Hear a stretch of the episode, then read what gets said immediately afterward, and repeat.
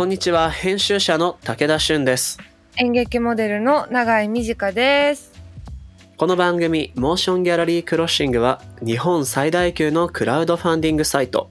モーションギャラリー上のプロジェクトを紹介しながら今まさに生まれている新しい文化的なトピックスをゲストと共に掘り下げていく番組です。番組の提供は東京九段下にある築90年以上の歴史的建築九段ハウスです。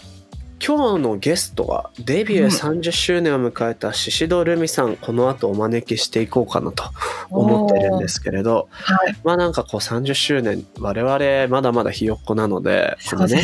フリーランスで働く大先輩みたいな形でいろんなことを伺ってみたいなと思ってるんですけどはい。永井さんは今の演劇あるいは、えまあ、演劇モデルっていう肩書きでもいいですし、はい。今につながるお仕事って始めてどんぐらいですか？19から演劇を始めたので7年くらいですかね、今。なるほど、はい。そうか7年か。7年経っちゃいました。あっという間だな。ねなんかこう、うん。フェーズによってちょっと変化したこととかあったりするかな？でも結構ほんと7年間ずっとこう稽古して本番やってちょっと休んでまた稽古してって感じだったんで、うんうん。こんなにこう家にいたのほんと久しぶりなんです。よ なるほど。確かに稽古場と劇場を往復していくような生活だったのが、そう。今だからなんかうん、在宅でできる仕事ありだなって気持ちになってますねちょっと。将来的には、でもそれこそ永井さん最近執筆コラムの方結はいはい。構やられてるから、うまくそういう組み合わせで仕事をしていくっていうのもね手ですよね。できたら。でもあれなんですよ。ハライチの岩井さんが、はいはい。なんか、コラムニストって名乗ったら人間として終わりだって言ってて。さすがの切れ味ださな。すがですよね。ちょっとそれに怯えてます、あくまで何か本職があった上でそれでコラムを書いてるぐらいがいいんじゃないってことなんだろうね。ねそうなんですよねきっとなるほど。僕はねでもあのーそもそも最初は大学生の頃にライターや編集者としての仕事を始めて、うんうん仲間で会社作った後フリーになって、うんまたフリーになってる間にもやっていた仕事がスピンアウトしてこうベンチャーの会社を作ろうみたいになったりとか、おーなんていうのかな。フリーランスの一編集者っていう仕事と会社を作ったりするみたいなことを往復しているようなやり方になってるなって最近気がついて。えー、うん。面白い。なのでね今日は宍戸さんにそのフリーランスとしての生き様うんうん。とか、はい。気をつけることとかいろいろ聞いていきたいななんていうふうに思ってます。番組のハッシュタグはシャープ MGCROSSING ハッシュタグ MG クロッシングですご意見ご感想などお待ちしておりますではでは始めていきましょう。武田俊と長井美智香がお送りするモーションギャラリークロッシング今回はゲストに歌手声優役者の宍戸留美さんをお招きします。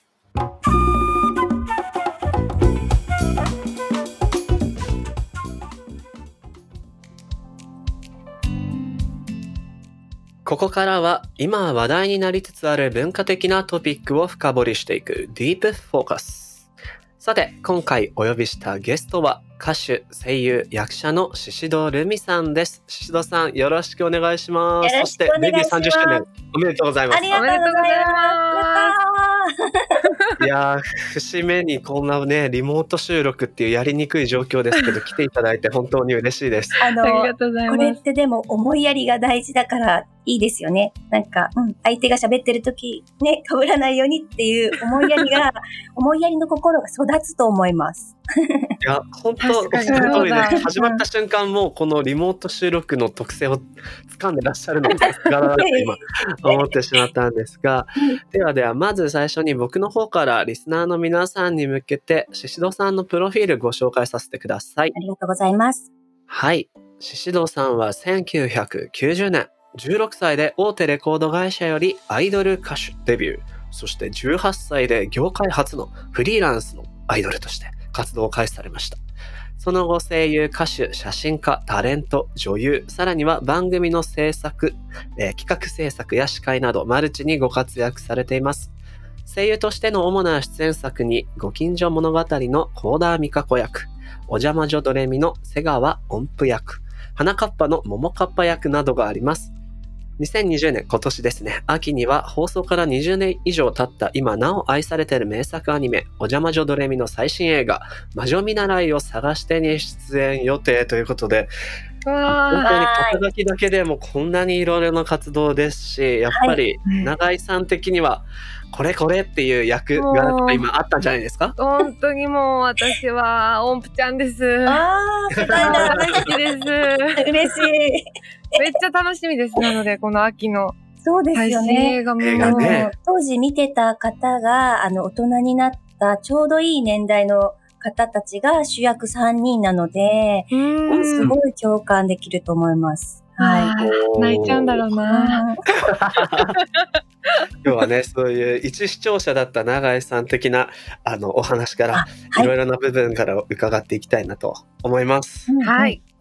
シドさんは現在モーションギャラリーでデビュー30周年を記念したベスト版 CD とオリジナルグッズの制作プロジェクトされていると伺ったんですけれども、はい。このプロジェクトの内容をまずは簡単に教えていただけますか？そうですね。本当だったらその30年ってすごいじゃないですか。うんなので、せっかくだからなんか、あの、イベントとか、ライブとかをしたかったんですけど、この状況だったので、ね。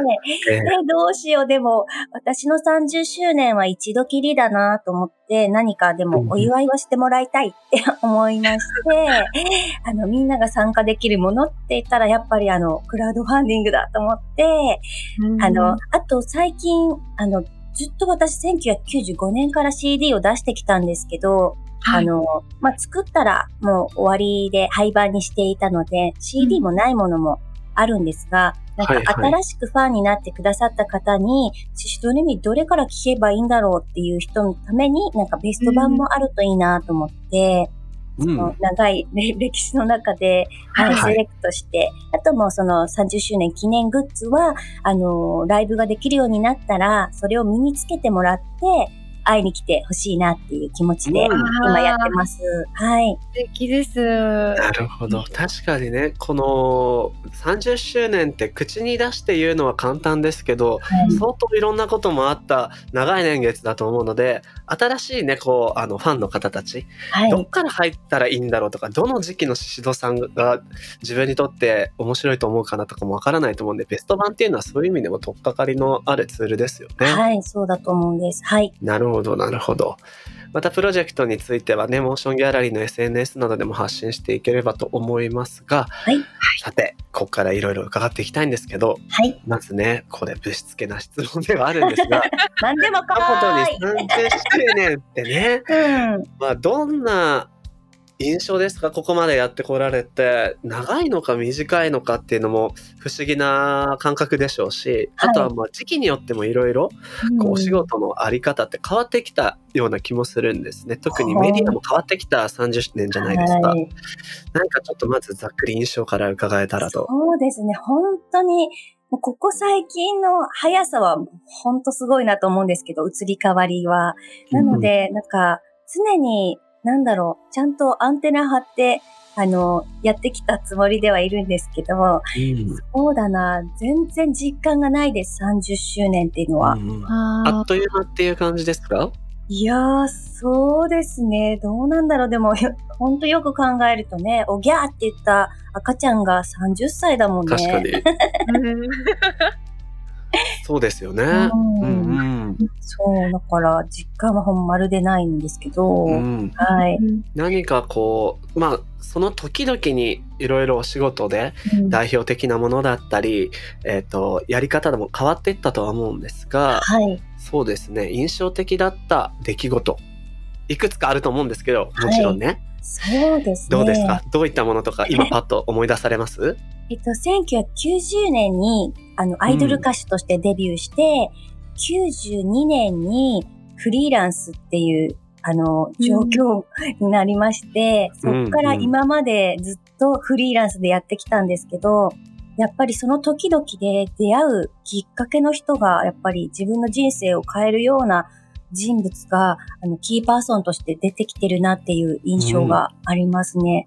はいはい。はいあ、なるほど。人との出会いで結構仕事のあり方変わってくる。はい、そうですね。はい。なんか僕編集者としていはいろいろな人にインタビューをこれまでさせてきていただいてるんですけど、うんなんかねこう重要な局面で重要な人が現れるみたいなことをおっしゃる人って結構いらっしゃるんですけど、はいそういう時間あります？あります、あります。あの、うん。実は、このモーションギャラリーの大高さんもその一人なんです、私にとっては。言ったことはないですけど。喜んでるんじゃないかな。どんな出会いだったんですか？なぜかというとうん、それまで私は、例えばアニメの声優でお仕事をして、そのお金、まあ、いわゆる生活費で自分の音楽活動にこの CD とかライブとか使っていたので、もう何も手元に戻らない状況になって、うんうん。あの、同期でデビューした子たちはもう親に家を買ってあげたとか、もうすごいはいはい立派なものを手に持ってるんですけど、私はまあ、うん。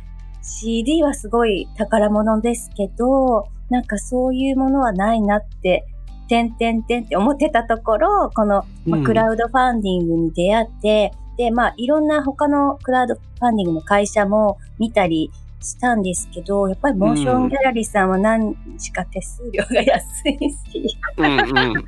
大切なことですよね。あと大事なことですね。大高さんのあの考え方とかセンスがすごい好きで、あの、うんモーションギャラリーさんで毎年のようにやらせていただいてて、本当になんか助かってる。あの、音楽活動がそれでできているっていうので、まあ、もちろん、あの、コレクターの皆さんも、あの、おかげでもあるんですけど、やっぱりこの、居場所を作ってくださったっていうのがすごい素晴らしいなと思ってます。うんはい。なるほど。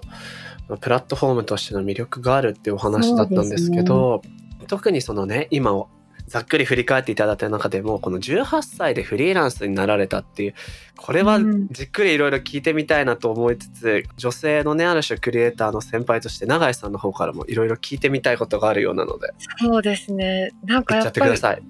こう 今でこそフリーランスってよく耳にする言葉になってきたと思うんですけど多うん分シドさんがフリーランスになられた頃って今よりももっとこう組織でこそうねう 動いていくことが当たり前だったと思うんですよ。その中でどうどういうきっかけでフリーランスをまず選ばれたんですか？うん。そうですね。あの、私は歌を歌ったり、お芝居をしたりしたかったんですけど、まあ、当時の、まあ、なんだろう、あの、感じだと、バラエティが多くて、もうしかもすごい目立たなきゃいけなくて、私そんなに、はいはい、私私っていう人じゃないので、どうですか？シシドさんって聞かれたら、あ、答えれるみたいな感じなんですけど、もう本当に向いてなくって、その、争う感じが、すごいですね。はい。あの、友達になりたい人がいても、全然なんか喋っちゃダメとか、プライベートを一緒にうん遊ぶなとか、そういう感じだったので、そうなんだ。はい。なので、ちょっと本当合わなくって、あの、あと、歌を歌うのに自分で歌詞書いたりするのになんて言うんだろう。あの、普通のことを知らなければ書けないなと思って、あうの、んうん。全然説得力なくないかなと思って、そんな人が歌っててもって思ったんですね。うんなので、普通の生活もししたいっていう気持ちもありました。はい。なるほどど。確かにその当時だとまだ今よりももっと芸能ってうんえっと、なんていうのかな、距離の遠いものですし、一般の人たちからしたら。し、その道でフリーランスやるっていうのは、でも、結構難しいことも多かったのかなって想像しますけど。いやー、考えられないと思います。18歳でもう本当、大人から見たらなんだこの小娘はっていう感じだったから。でも、そのなんだこいつ面白そうだなって思ってくださった方が、やっぱりあの、応援してくださって、あ多分ここまで来たんだと思います。はい。いやー、すごいな。なんかこう、実際にまあなんでしょう。曲を作るとか、なんかそのせ創作活動をすることももちろん大変だと思うんですけど、なんだろう、その、一人になると、税金のこととか、リアルな話。うんあ。とこう、な出演交渉とか、そういうこう、リアルな問題を自分でどんどん処理しなきゃいけなくなるじゃないですか。はい。そういうのって、一から勉強して、こう、できるようになっていったんですか、そうですね。最初は請求書の書き方とかは、えっと、当時、レギュラーをしていた番組の制作会社の方が教えてくださいましたね。あの、ここに名前書くとか。うんうんうんはいうんそうそう。なるほど。そこからですよね、本当に。そうだよな。ねうん。それもまあ私を面白いと思ってくれてた人の一人なんですけど、はい。あー、素敵。なるほどな。だから本当にこう、事前に準備する暇なんてないから、本当毎回の現場で学んでいく感じだったんですかね。そうですね。あの、本当にそうだと思います。はい。うんやっぱり自由な部分というか、自分の好きなようにできることが、まあ、増えるじゃないですか。はいフリーランスになると。その分、こう、なんだろう、ファンの人との、その、イベントを設けたりとかっていうのも、まあ、自分がやることになるから、なんていうんですか、こう、剥がしみたいな人がいなくなるというか、あ、業界用語出ましたね。だからこう、はい。はいなんだろう、気づいたらこう、すごく近くになってたり、っていうのが、まあ、いいこともあれば、ちょっと、まあ、女性だと怖いなって思うこととかも、まあ、起きたりしちゃうんじゃないかなっていう心配とファンかも、との距離感の取り方とかみたいなことかな。はい。うん。そうですね。だ、なんだろう。私はそういうのと多分すごく得意なんだと思います。へー。はい。だから今のアイドルさんの現場とかを見てると、ほんと近すぎて、それちょっとやめた方がいいよっていうのは、うんすごいわかりますけど、なんか、私はね、多分、素質があったんだと思います。距離感が上手っていうか。なるほどな。へー多分それはファンの人じゃなくても、うん普通のお仕事の人も距離感すごくうん取れる人だと思います。はい。確かにフリーランスになると、あの、僕も今フリーランスなんですけれども、はい。もう少し若い時、同世代の女性の20代中盤後半ぐらいのフリーランスの編集者、ライターみたいな子たちって、はいお。仕事のと遊びの境目がフリーランスってどうしても作りにくいから、本当はこの人とそんなプライベートで飲みに行きたくはないけど仕事先の人だから行っとくかみたいなこととかで、あとはもっと嫌な思いしたこともいっぱいあると思うんですけど、はい。仕事だからこの人のところちょっと行かなきゃみたいな。なんかその辺のこうね、なんていうのか、オンオフも切れ目の曖昧な中での距離感っていうのもあるじゃないですか。仕事相手の方とか。うんその辺も結構上手に昔からさばけた感じですか？そうですね。多分でも若い時はよくわからないから、あの、うん。とりあえずお食でしようとか言われても、うん。行ってた時もあったかもしれないんですけど、ある時気づいて全然その行っても仕事につながってないよねって思って、あの、なるほど仕事のなんか企画とか案があるんだったら、お食事大丈夫ですみたいな、うん何か仕事を目的として集まるんだったら行きますけど、みたいな感じでやってましたね。はい。大事ですね。うん。で、なんか今のね、あの、ファンとの距離感の話につながるところかなっていう気もしたんですけど、はい。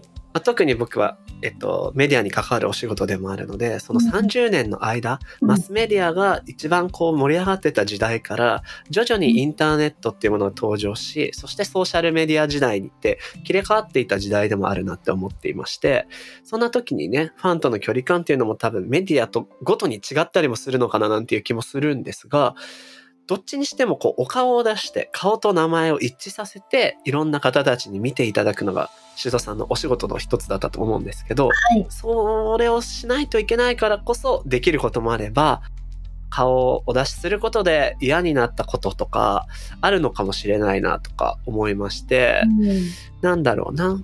僕自身の覚えで言うとこのインターネットのメディアみたいになった時にやっぱり編集者も顔出しをして自分が編集者やってるのはこういうメディアですっていろんなとこでこう録音を回しながらねインタビューに答えるみたいなこともあるわけですよ。はい。でもそうすると先輩の編集者の人からはいや編集っていうのは黒子に徹することなんだとか言って怒られたりしたこともあって 顔を出さないといけないっちゃいけないけどうーん悩んだことがあってなるほど。なんかそういう部分での宍戸さんの感覚って聞いてみたいですね。そうですね。私、うんもともと本当ちっちゃい時から物を作るのがすごく好きで、自分であの、誕生日に買ってもらったラジカセに、こう、朗読したり歌ったり、友達をゲストに呼んで、ラジオ番組みたいなの作ったり、それが多分9歳ぐらいの時にやってて、はいはいそういうのが好きで、例えばアルバムのジャケットを作るとか、そういう、なんだろう、本当に番組を作る、キャスティングをするみたいなのがすごい好きで、自分が特に前に出なくても、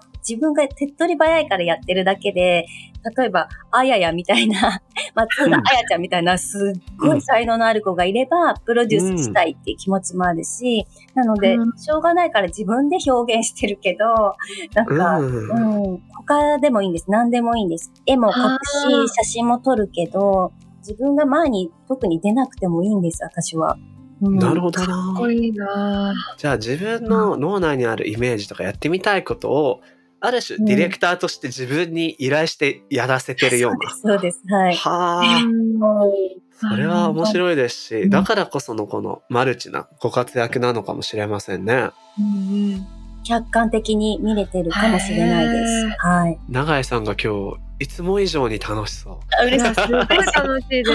嬉しい。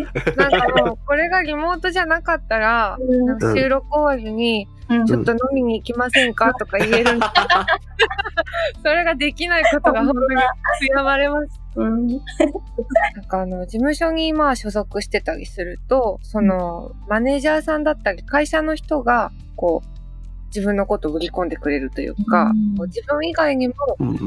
自分のことを売ってくれる人がこう周りにいる状況だと思うんですけど、それに対してまあフリーランスになると、そういう人を多分集めるところから始まるのか、それとも本当にこう自分一人で自分のことを売っていくのか、どちらにせよ確かに。こうとても、なんていうんですか。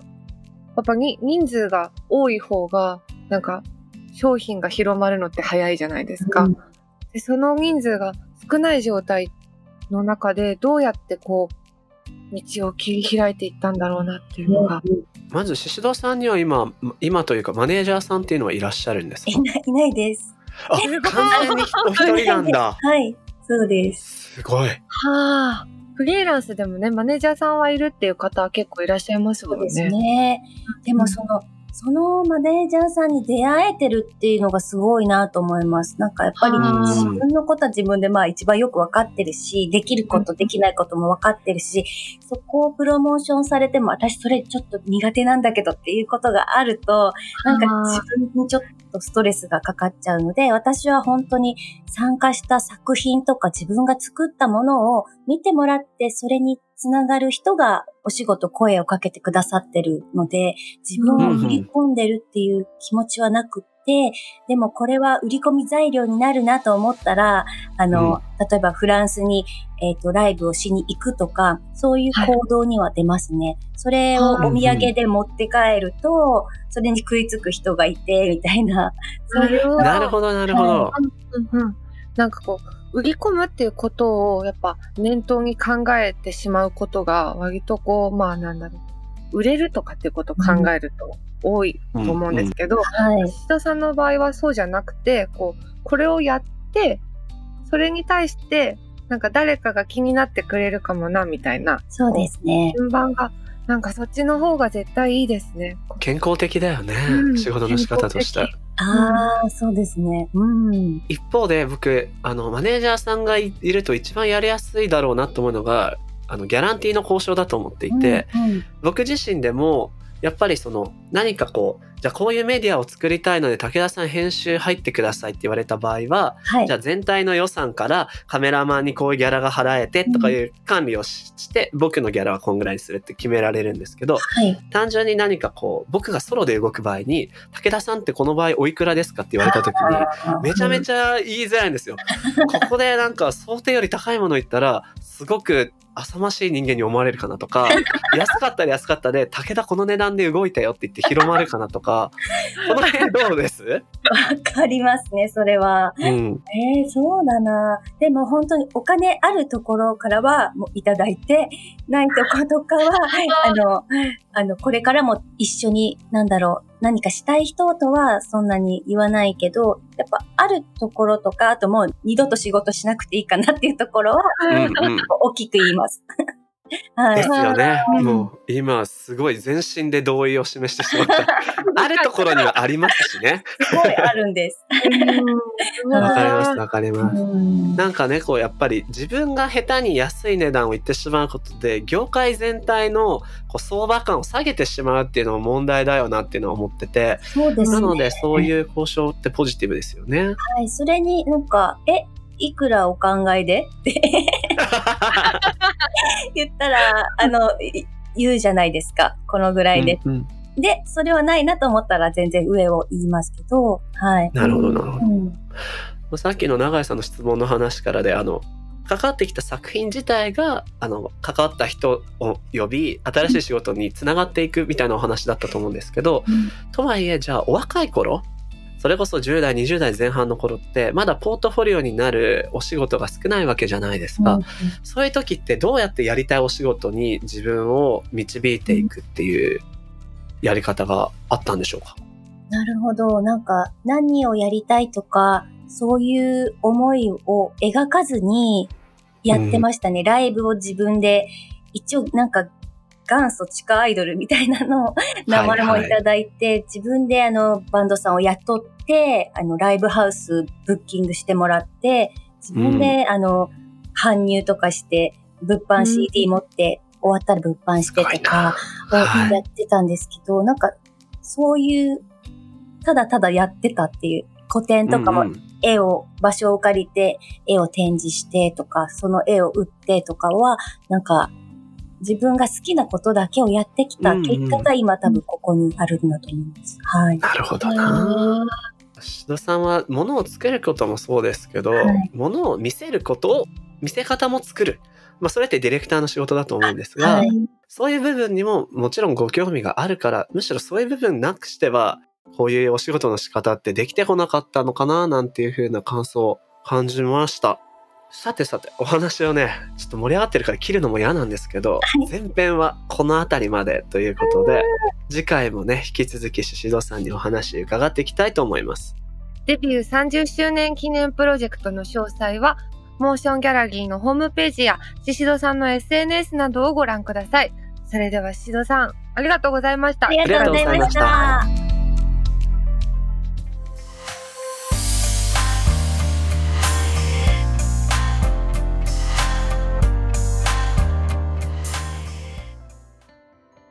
さて、ここからはモーションギャラリーで現在挑戦中のプロジェクトの中から特に注目してほしいものを紹介するホットプロジェクト。永井さん、今日はどんなものがありますか？はい。今日紹介したいのは、日々の暮らしをちょっぴり豊かにする居場所。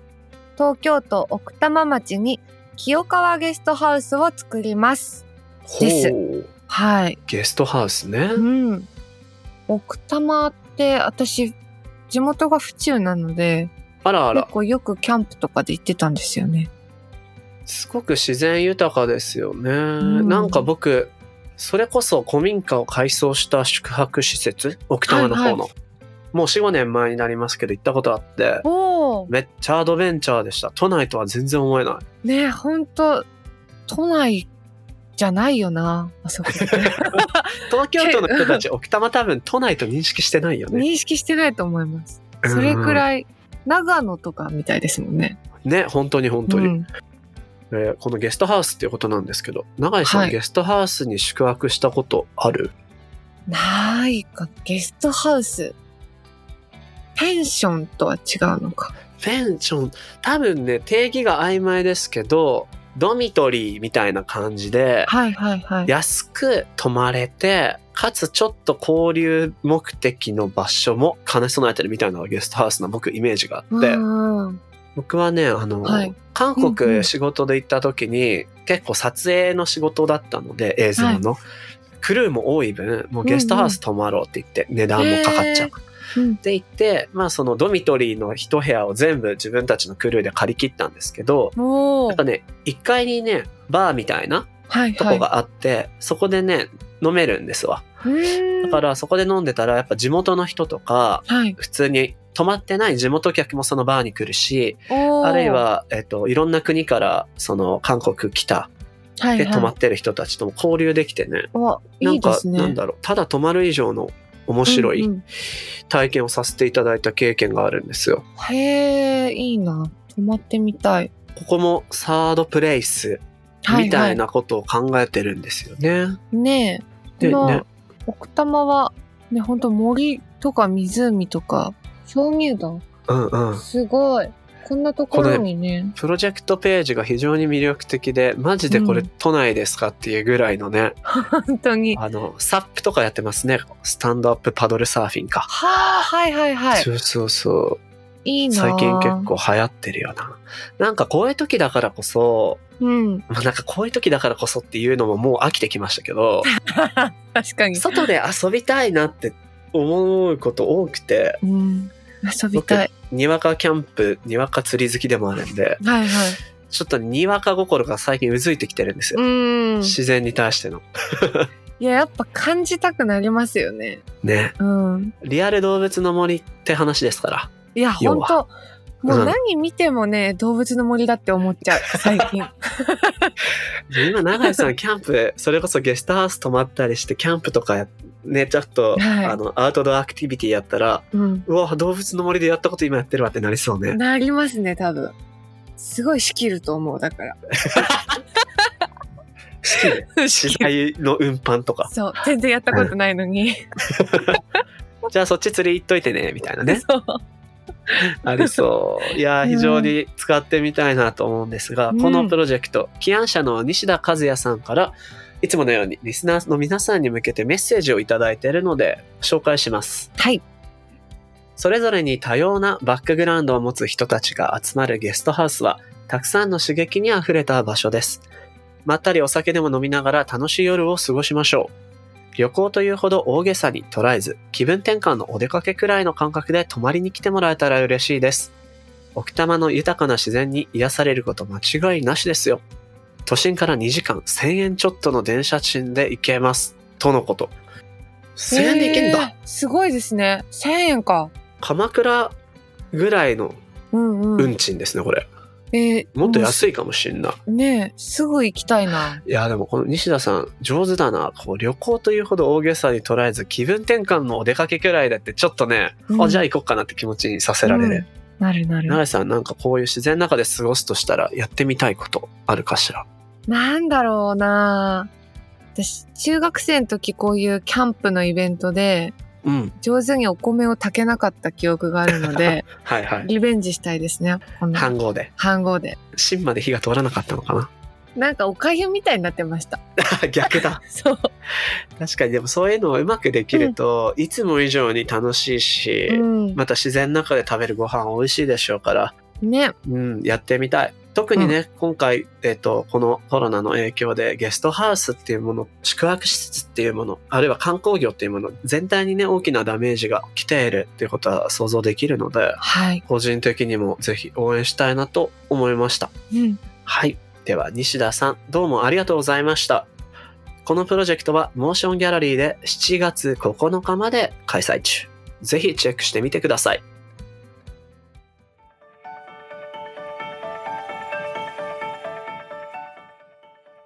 モーションギャラリークロッシングエンディングのお時間となりました。かなり盛り上がりましたね、長井さん。でした。やっぱり、なんかうフリーランスの人のお話ってずっと聞いてみたかったので、うんうん。先陣切ってるじゃないですか、シドさん。いや、本当にパイオニア。だって18歳でアイドルでフリーランスなんてねえないで。しょう。すごいなって。そうう。んなんか僕特にびっくりしたのが、はい今マネージャーさんいやおられない。一人でやってる。すごい。一体一日何件のメールをさばいてるんだろうな。本当ね。思っちゃいます。でもなんかギャラ交渉のところとかでもね、あの、うん。あるところにはしっかりと要求をし、この人とは仕事をしたいってとこはそこ、うんそれなりにするみたいな、さすがだなって思ったなさすがですね。ちょっとそれはなんか学びですね。あるところからもらいましょうみもらたいな。いましょう。